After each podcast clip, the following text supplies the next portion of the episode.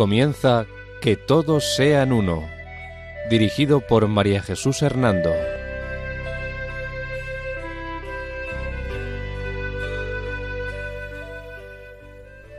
Buenas tardes, queridos oyentes de Radio María.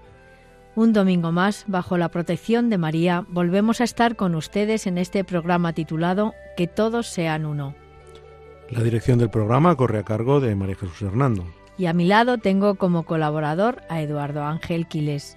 Buenas tardes, queridos oyentes.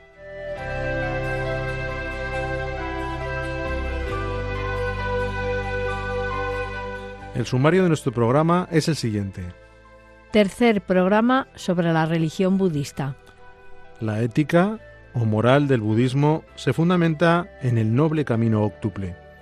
Comprensión correcta, pensamiento correcto, lenguaje correcto, conducta correcta, medio de vida correcto, esfuerzo correcto, atención correcta y concentración correcta. La conducta correcta contiene cinco preceptos o seis perfecciones. Las tres joyas o refugios de la religión budista son Buda, el Dharma o la ley y el Sangha o la comunidad. La comunidad budista está formada por la asamblea de bhikkhus y los seres santos o ararat. La vida monacal en el budismo, la herencia monacal hinduista en el budismo.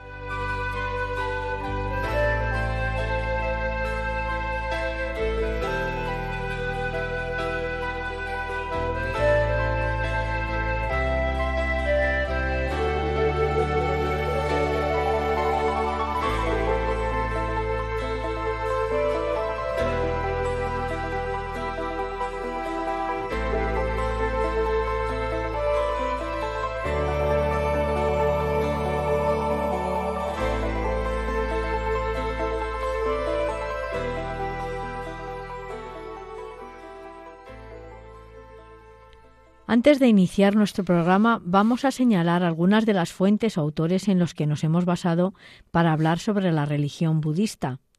El Agutara Nikaya del Sutapitaka, el Bhagavad Gita y el Dhammapada. Asimismo, Anesaki, Conce, Dimolin, Eliot, Lamotte, Nakamura, Raymond Panikar, Jesús López Gay, Henry de Olivac y María Jesús Hernando. Gracias, María Jesús, por señalarnos los autores en los que te basas para hablar sobre el budismo. Antes de seguir, si te parece bien, podrías dar unos breves retazos sobre esta religión. Claro que sí, Eduardo. Recordamos antes de iniciar las temáticas sobre el budismo de este programa que ya habíamos hecho eh, anteriormente, eh, hicimos dos programas, que la aparición de esta religión fundada por Siddhartha Gautama, príncipe perteneciente a la primera casta de la religión hinduista, porque él era hinduista antes de, dejar esta religión, y que debido a la iluminación obtuvo o comenzó a llamarse Buda, mm, eh, despertado, ¿no? que en término sánscrito significa el que ha sido iluminado. La aparición de esta religión tuvo lugar al norte de la India, en la región de Nepal, cerca de Benares, que actualmente es un sitio sagrado y de peregrinación budista. María Jesús, asimismo, en programas anteriores hablamos eh, de cómo Siddhartha Gautama llegó al estado de budeidad o de iluminación.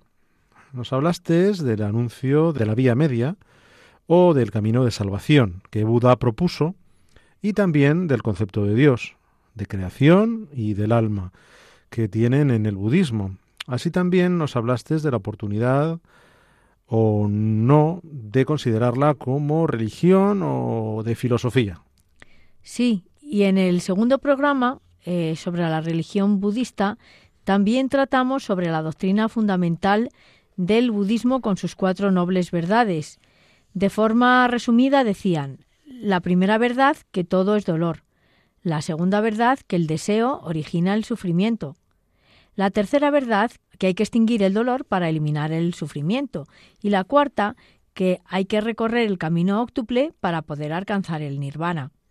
Sí, recuerdo que también en ese segundo programa nos dijiste que el budismo proponía tres características de la existencia, que era la impermanencia, ¿eh? que era la ley del karma y la, reencarnación o el renacimiento. Asimismo, nos dijiste que el budismo eh, plantea seis formas de existencia en el ciclo de reencarnaciones o también llamado samsara. Eh, también nos hablaste, creo recordar, de los cinco agregados o energías psicofísicas en constante cambio en el individuo. Ah, también de la materia, de las sensaciones, de las percepciones, del principio formativo y de la conciencia. Efectivamente, y asimismo, eh, en ese mismo segundo programa decíamos que el nirvana es para el budismo la salvación y su ideal fundamental es esta salvación. Y por último, hablamos de los libros del budismo que se llama Tripitaka y son sus libros sagrados. Y estos libros sagrados se dividen en tres partes, el Vinaya Pitaka, el Sutra Pitaka y el Abhidharma Pitaka. Pues bien, eh, entonces hoy en este tercer programa sobre la religión budista, entre otras cosas nos has dicho que nos ibas a hablar sobre la ética o la moral budista. ¿Qué puedes decirnos sobre este aspecto? Pues verás, Eduardo, la ética o la moral budista se basa en el seguimiento de las cuatro nobles verdades y en la práctica que exige todo esto para, para el creyente. Interesante. ¿Y qué encierra este camino óctuple? Este consiste en son como ocho factores ¿no? que debemos desarrollar según nuestra capacidad y el ritmo que, cada persona tiene.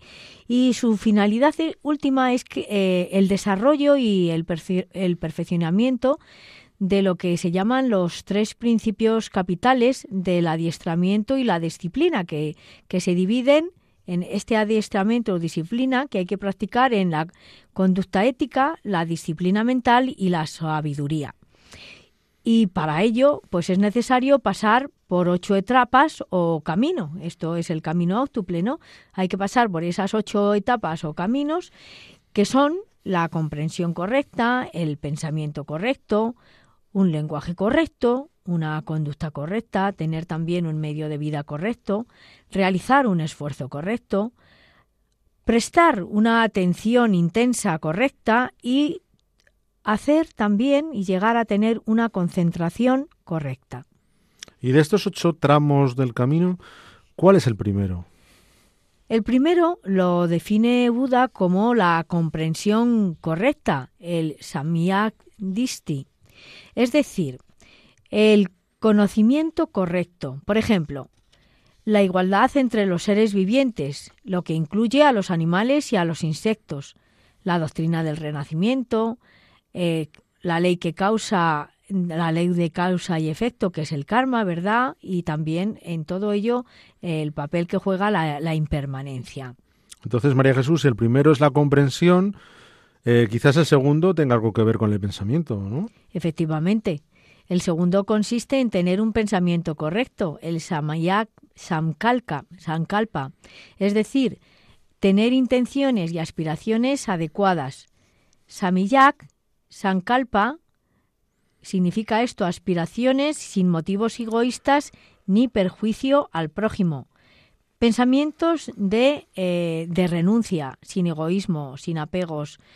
Unos pensamientos que tengan como, como esencia el amor y la no violencia.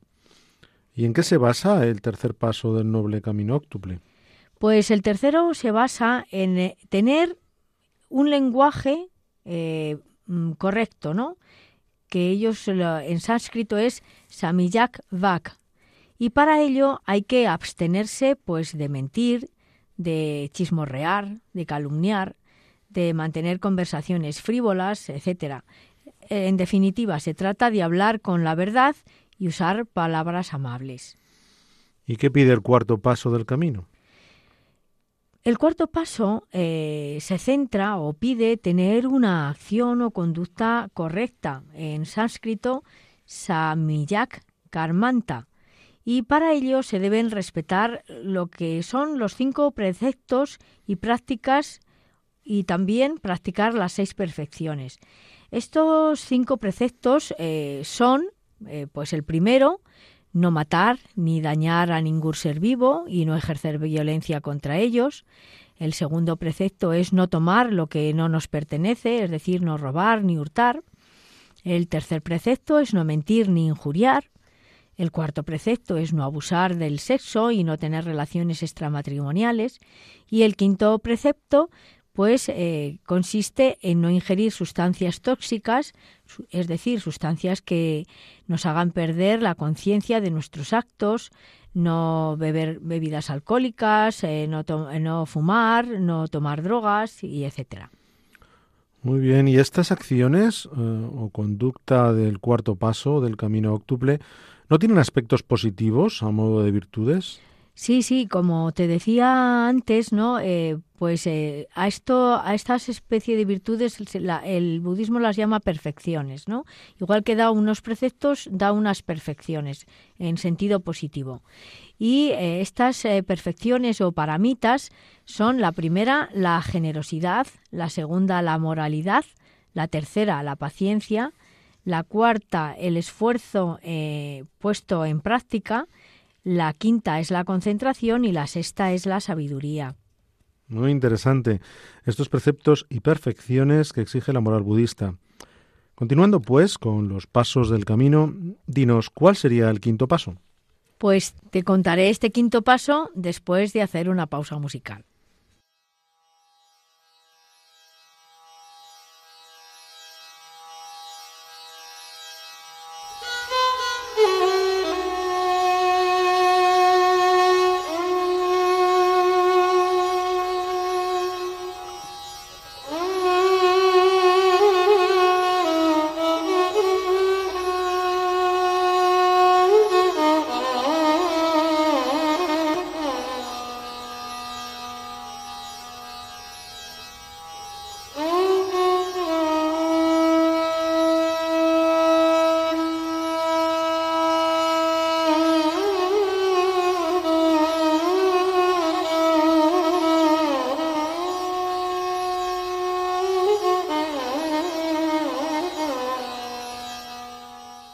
Les recordamos que pueden escribirnos al correo electrónico que todos sean uno arroba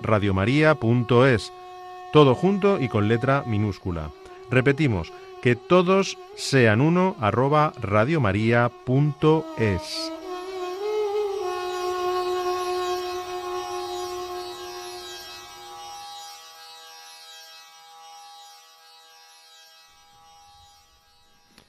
María Jesús, antes de la pausa musical, ibas a explicarnos cuál es el quinto paso que se debe dar en el camino óctuple de la moral budista.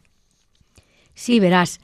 Buda pide a sus seguidores en este quinto paso eh, que eh, deben de tener un medio de vida correcto, ¿eh? lo que ellos llaman el samyak o samiyak ajiva. Esto supone eh, tener un oficio o profesión que no sea nocivo o perjudicial para otros seres vivos. ¿Y el sexto paso del camino cuál es? El sexto paso eh, es aquel que pide al individuo un esfuerzo correcto, el samiyak vayamama, lo cual supone aspectos como, por ejemplo, impedir que surjan pensamientos impuros, alejar los pensamientos impuros que vayan surgiendo en la mente, alentar el que haya un brote y desarrollo de pensamientos virtuosos y desarrollar y mejorar los buenos pensamientos que ya existen en nosotros. Bueno, ya estamos cerca del final. Dinos cuál es el penúltimo, el séptimo paso del camino octuple. Pues el séptimo exige una atención correcta. El Samiyak Samiti, que supone actitudes como, por ejemplo, atención al cuerpo, eh, que es impuro, lo cual no significa descuidarlo, atención a las sensaciones y emociones eh, como por ejemplo las, las, que son dolorosas, atención a las actividades de la mente porque son cambiantes, ¿no? Y atención a los fenómenos eh, transitorios y que no tienen una naturaleza propia. Imagino, María Jesús, que después de haber recorrido estas etapas del camino, la última debe ser especial. Imaginas bien, Eduardo, porque la última es lo más sublime que experimentó Buda, es decir, la concentración y la contemplación correcta, Samiyak Samadhi. Aquí eh, es donde se da mm, de alguna forma pues esa paz, ¿no? Esa paz absoluta, ese, ese momento en que surge la reestructuración de la mente, el fortalecimiento de la concentración voluntaria y el desarrollo de la intuición o la visión profunda. Esta contemplación o meditación, eh, como te decía, es la práctica budista por excelencia. El significado del término es eh, que, como he dicho, es eh, samadhi, ¿verdad? En, sánscrito, quiere decir cultivo de la mente. Y por lo tanto, supone una actividad que determine una disposición para que aquel que lo practica se sitúe en la realidad y así poder aumentar su comprensión y su sabiduría, que son aspectos esenciales para poder erradicar el dukkha, es decir, el dolor.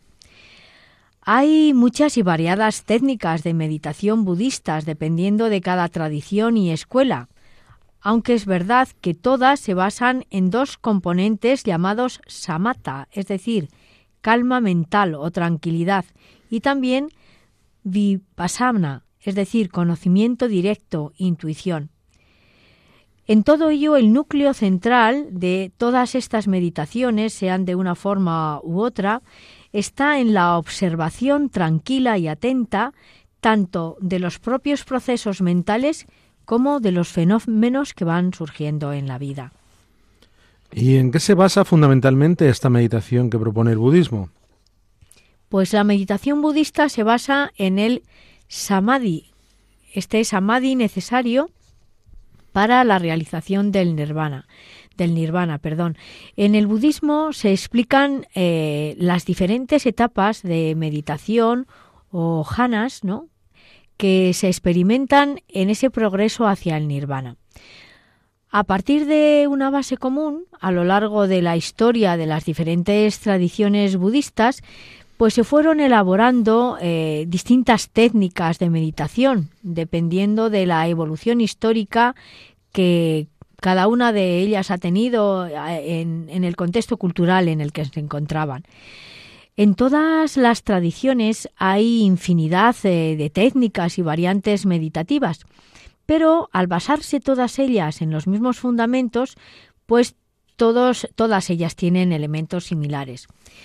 Lo característico, por lo tanto, de los sistemas de meditación budista, eh, estén en la tradición que, estén, ¿no? sea el Theravada, sea el Mahayana, sea el Brahayana, es el objetivo de alcanzar el nirvana.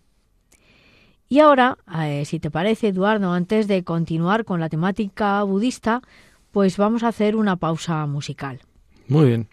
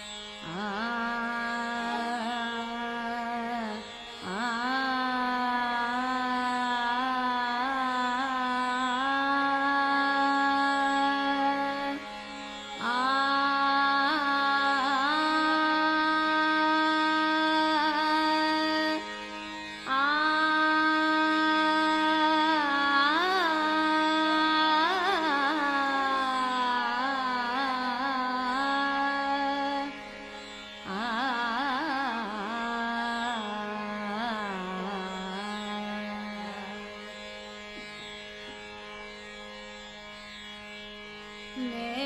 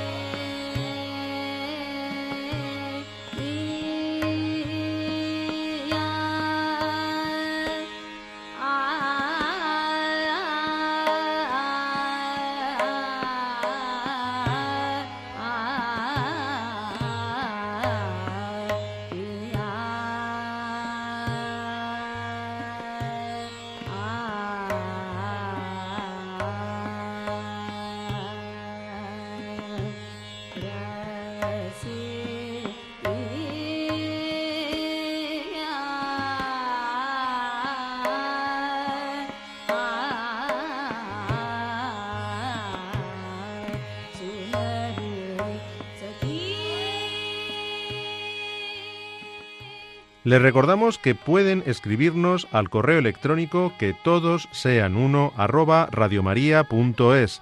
todo junto y con letra minúscula. Repetimos, que todos sean uno arroba radiomaria.es.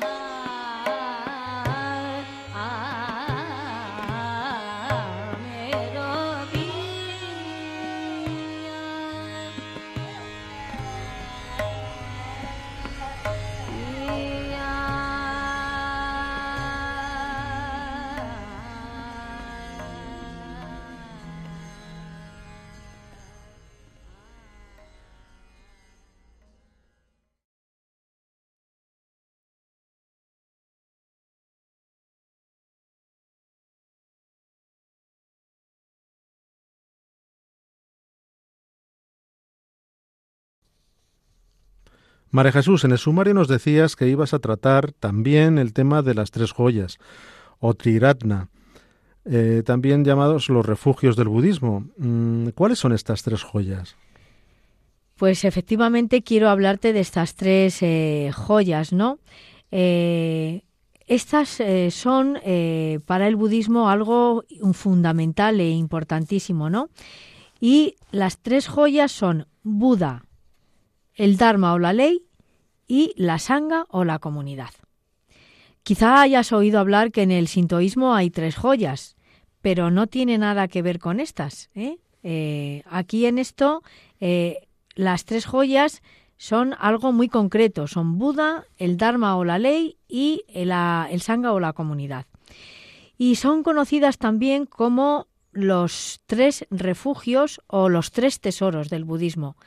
Reciben este nombre porque estos refugios vienen a significar que una vez que la persona ha comprendido el sentido de liberación que subyace en el camino del Dharma, es decir, de la ley, pues entonces, una vez eh, que ha comprendido este camino, va a tomar refugio mientras dure su vida en estos tres tesoros, es decir, en fundamentar todo en, en lo que decía Buda, en lo que dice la ley o el Dharma y viviendo en comunidad para poder llevarlo bien a cabo.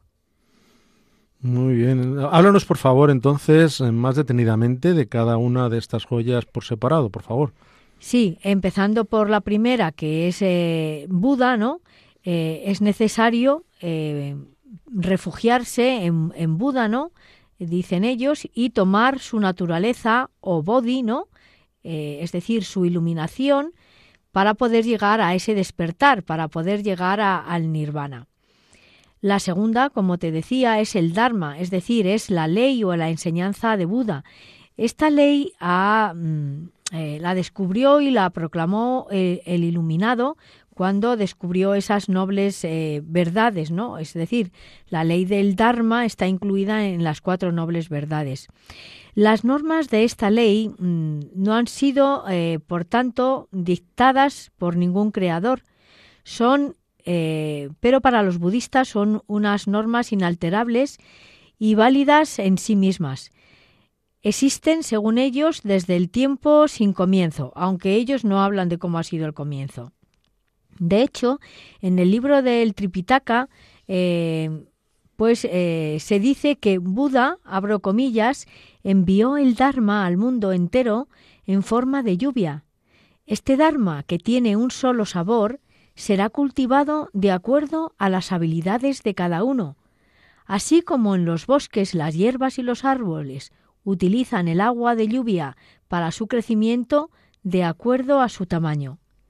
El Dharma de todos los Budas es siempre de un solo sabor. Produce la perfección en el mundo. A través de su práctica gradual, todos alcanzarán los frutos del camino. Cierro comillas. Esto es, por tanto, lo que decía Buda sobre la importancia del Dharma. ¿Y cómo se aprende este Dharma? Pues se aprende estudiando las escrituras budistas o los sutras, porque el Dharma incluye todos los métodos de prácticas enseñados por Buda y mm, a través de, este estudio pues se va provocando en la persona un despertar y la percepción de la verdadera naturaleza que existe en cada ser. eh, todos estos elementos que contiene el Dharma son los medios para llegar al fin y un fin que no es en sí mismo. Eh, la mente de los seres vivientes es diferente también y así también es el Dharma requerido para transformarlo.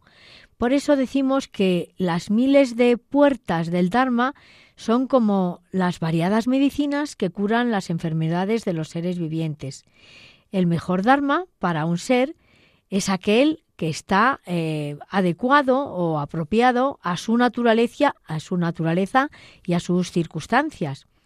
Y ningún, ningún Dharma, es decir, eh, ninguno de esos elementos del Dharma es mejor o peor que otro. De hecho, dice el Sutra del Loto, en uno de los libros budistas, que Buda, abro comillas, hace girar la maravillosa e inconcebible rueda del Dharma y así hace conocer la conducta correspondiente al camino de la iluminación, el cual destruye para siempre los sufrimientos de todos los seres. Cierro comillas. Esto lo dice, como comentaba antes, el Sutra del Loto. María Jesús, nos decías que la tercera joya del budismo es la Sangha, ¿no es cierto? Así es, Eduardo la sangha o la comunidad de aquellos que siguen la enseñanza de Buda. El significado literal de la palabra sangha es la asamblea unida armoniosamente, es decir, eh, los discípulos de Buda que tratan de caminar juntos para alcanzar el nirvana. Pero sobre todo este término se refiere especialmente a, lo que es la comunidad de los monjes, es decir, los bhikkhus o los eh, ¿no? Eh, dice el Sutra de la Guirnalda de Flores que estos son, abro comillas, esta, comunidad, estos monjes, dice este Sutra, eh, aquellos que han dejado la vida del hogar convirtiéndose en samramanas, cortaron el deseo, renunciaron al amor y reconocieron el origen de sus mentes. Comprendieron los profundos principios de Buda y despertaron al Dharma incondicionado.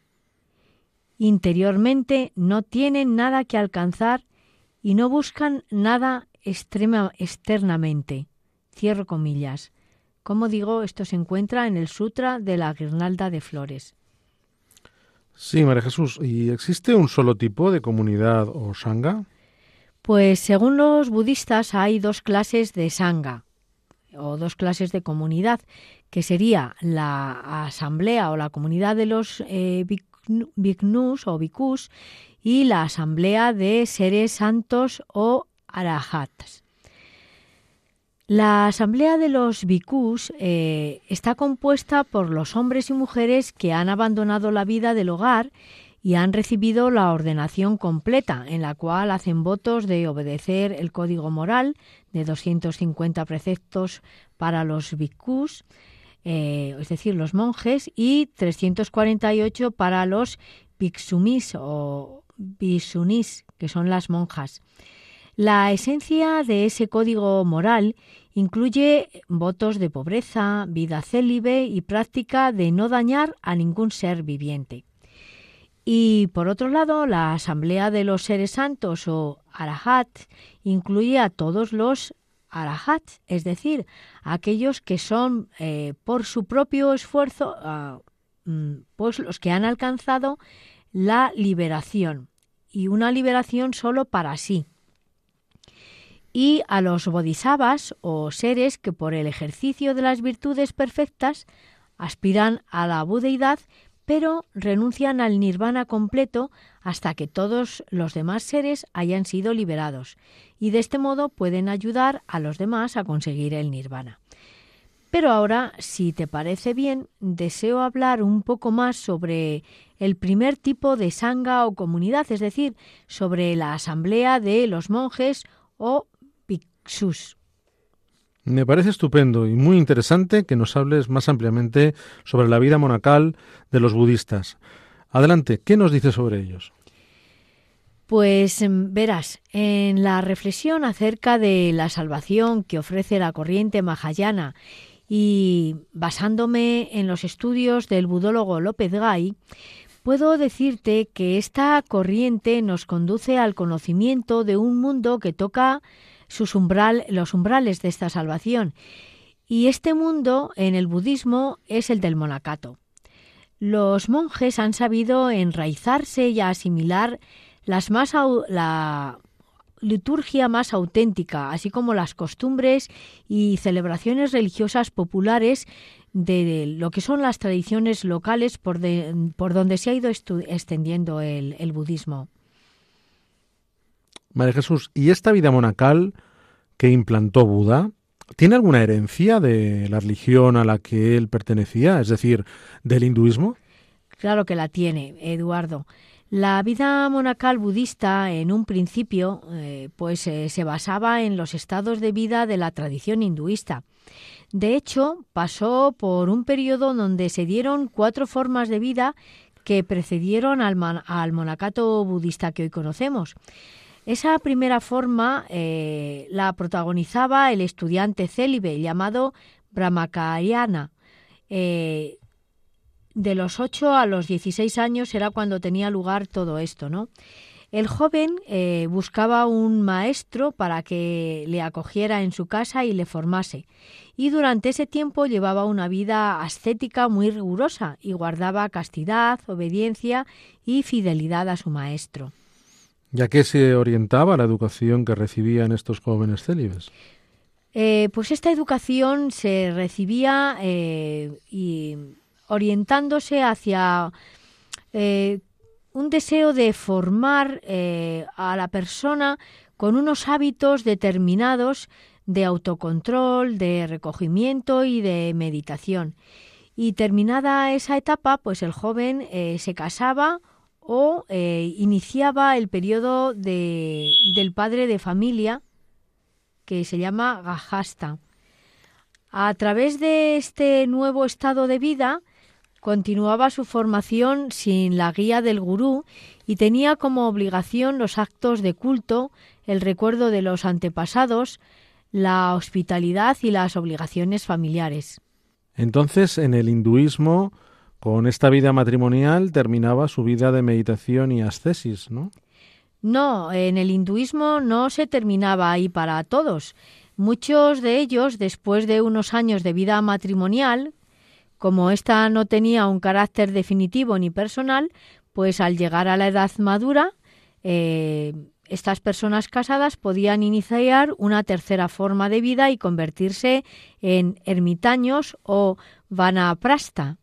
Eh, y para ello se separaban del mundo y olvidándose de los suyos se dedicaban a la contemplación. Esto quiero seguir recordando que es herencia hinduista, es algo que se practicaba en el hinduismo y que se cogieron después algunos aspectos de todos ellos en el budismo. Pero ahora mismo estamos hablando de la herencia hinduista al budismo. Pero todos los que iniciaban esta vida célibe en el hinduismo, que luego influyó en el budismo, terminaban casándose, ¿no? No, eh, no era así para todos. En el hinduismo existía una cuarta forma de vida que podía mm, o no preceder a los estados previos y era también más perfecta. Y esta vida era la de, eh, la de aquel que renunciaba al mundo y a este, recibía el nombre de bhikkhu o eh, sannyasa. Eh, este se caracterizaba porque no daba especial valor a los sacrificios y estaba abierto a todos sin distinción de castas. El bhikkhu renunciaba a los tres mundos, es decir, renunciaba a la tierra, al cielo y al infierno, y estaba dispensado de toda clase de obligaciones de tipo social y religioso. Lo único que debía buscar el mundo del absoluto. ¿Y María Jesús, de qué modo especial podía buscar el mundo del absoluto? pues el bikú podía buscar eh, este mundo de lo absoluto porque él se desprendía de todo, de lo interno y de lo externo, y se esforzaba en el control de los sentidos, de los deseos y de los pensamientos para de ese modo poder liberarse del dolor.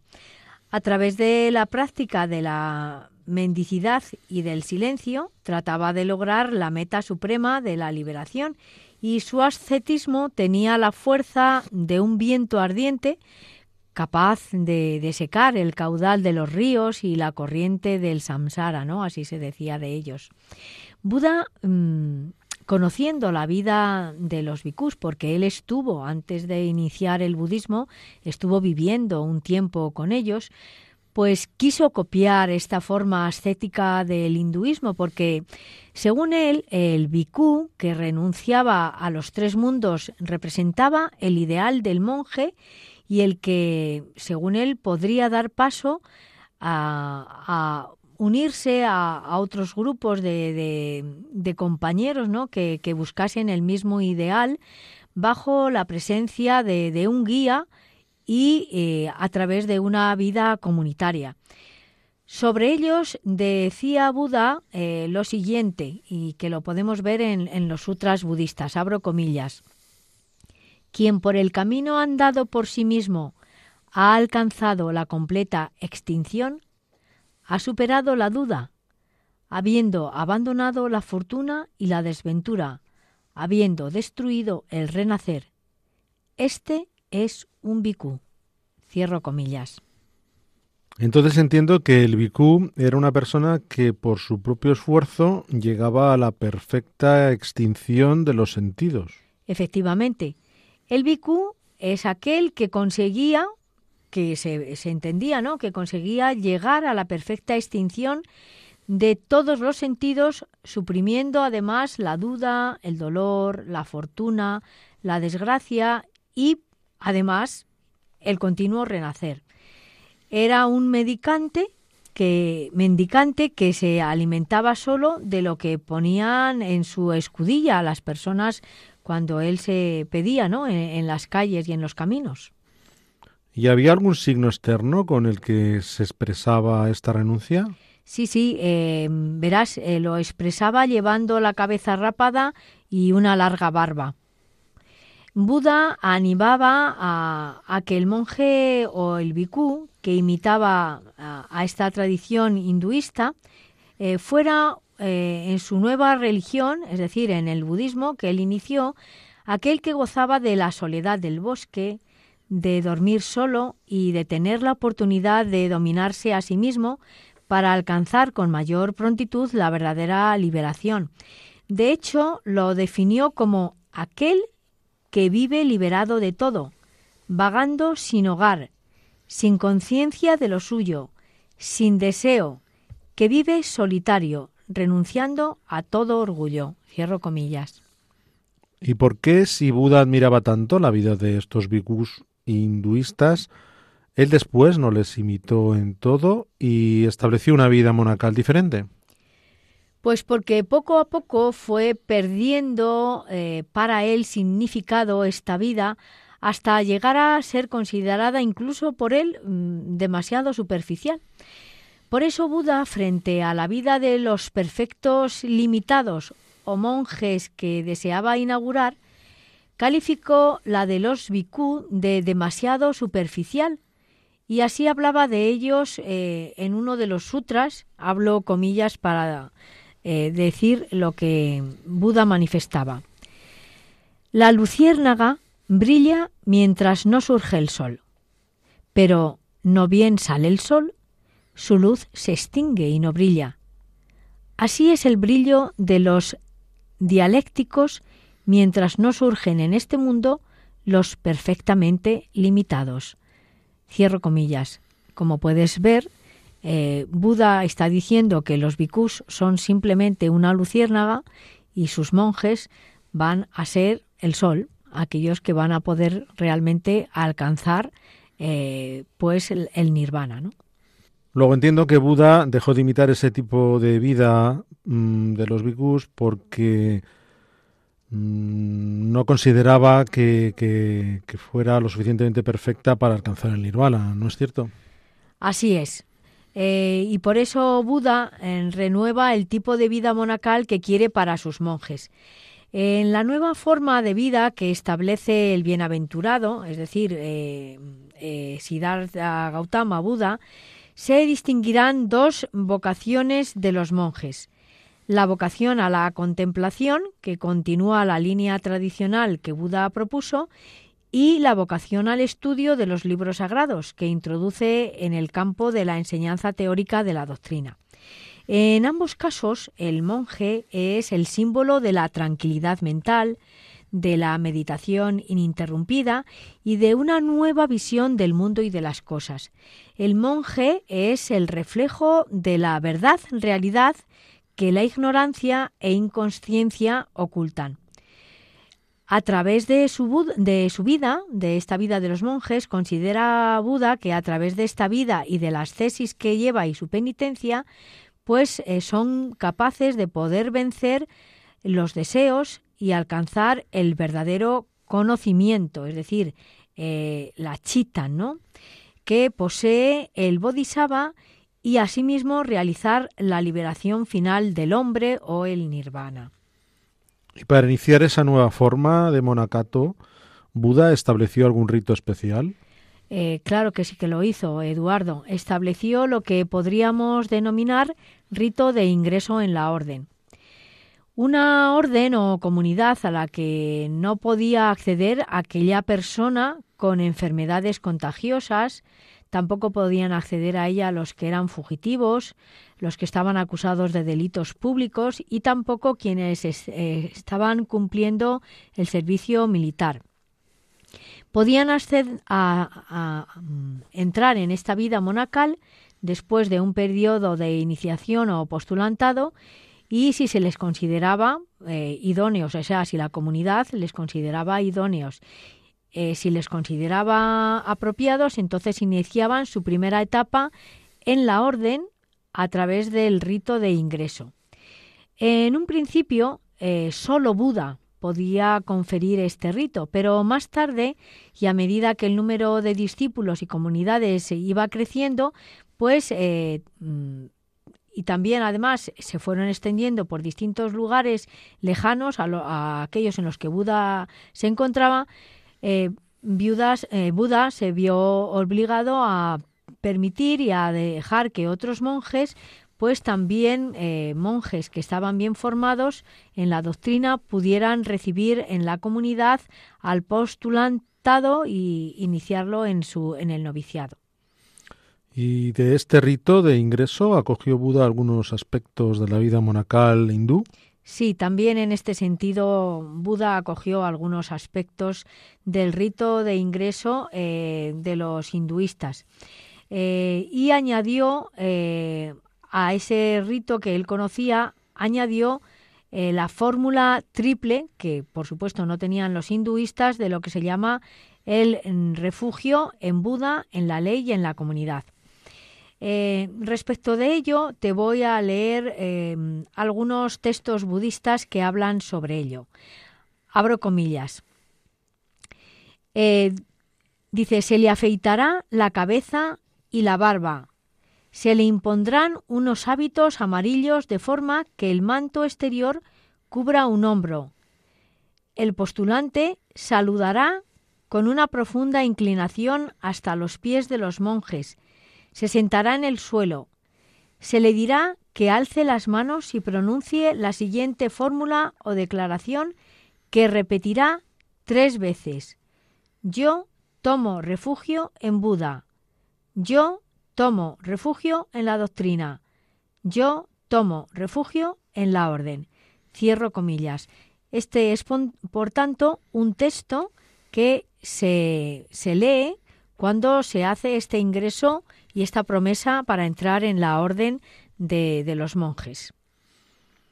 ¿Y realizada esta promesa, qué hace el candidato al monacato? Pues una vez que se hace esta promesa, lo más importante, según el bienaventurado, según Buda, es la recitación de los diez mandamientos que especifican las obligaciones que tiene que hacer el novicio. En ellas se dice estas palabras. También te voy a leer un texto ¿eh? de lo que dice el budismo eh, sobre lo que tienen que hacer. Abro comillas. Yo prescribo, oh monjes, diez mandamientos a los novicios, y que los novicios se deben ejercitar en ellos, a saber, 1. Abstenerse de destrozar la vida. 2. Abstenerse de robar. 3. Abstenerse de la impureza. 4. Abstenerse de mentir. 5. Abstenerse de bebidas fuertes y licores intoxicantes que causan el letargo. 6. Abstenerse de comer en los tiempos prohibidos. Séptimo. Abstenerse de bailes, cantos, músicas y espectáculos. Octavo. Abstenerse del uso de guirnaldas, perfumes, ungüentos, vestidos y ornamentos de fiesta. Noveno. Abstenerse del lujo de anchas y largas camas. Décimo. Abstenerse de aceptar oro y plata. Cierro comillas.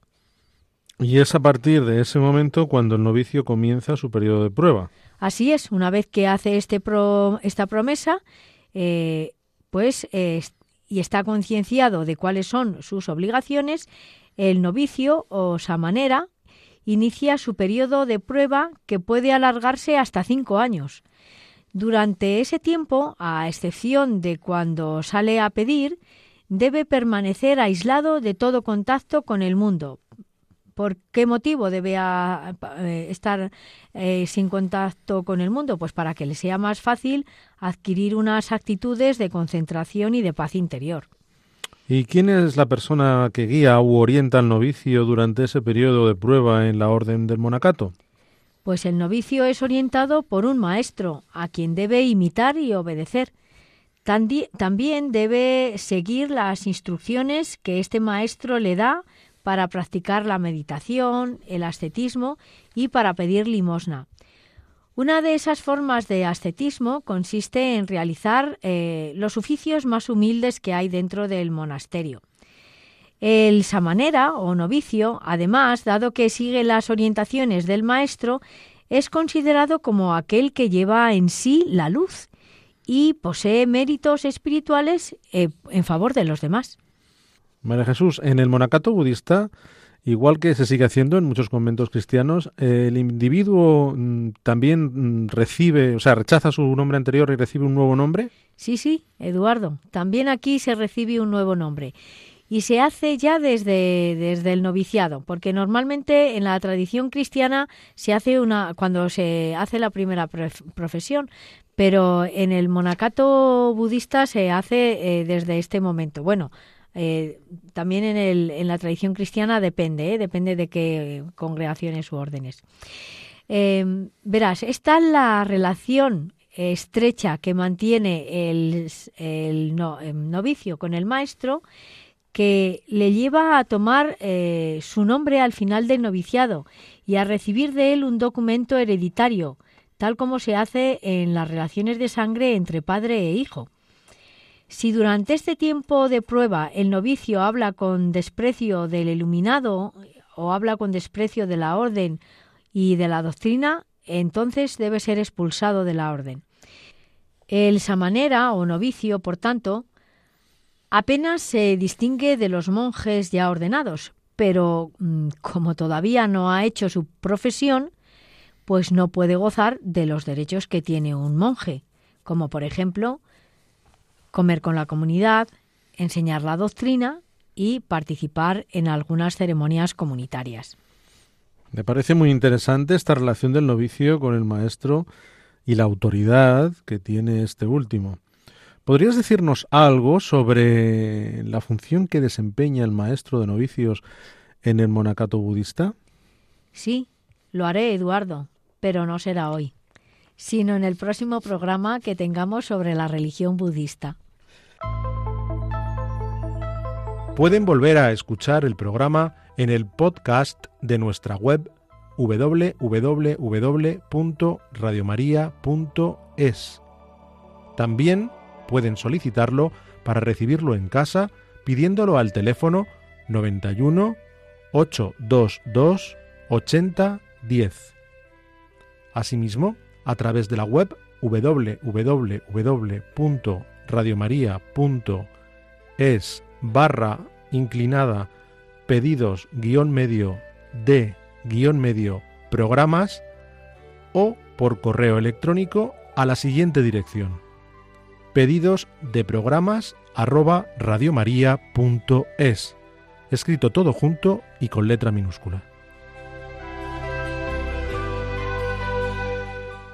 Bien, queridos oyentes, pues después de haber eh, explicado algunas otras facetas sobre la religión eh, budista, hoy nos despedimos de ustedes.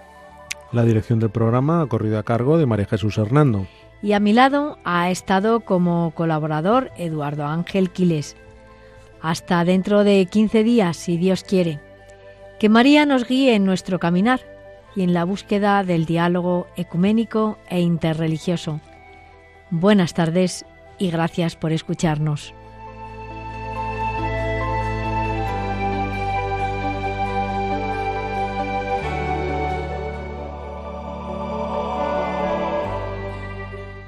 Han escuchado Que todos sean uno, un programa dirigido por María Jesús Hernando.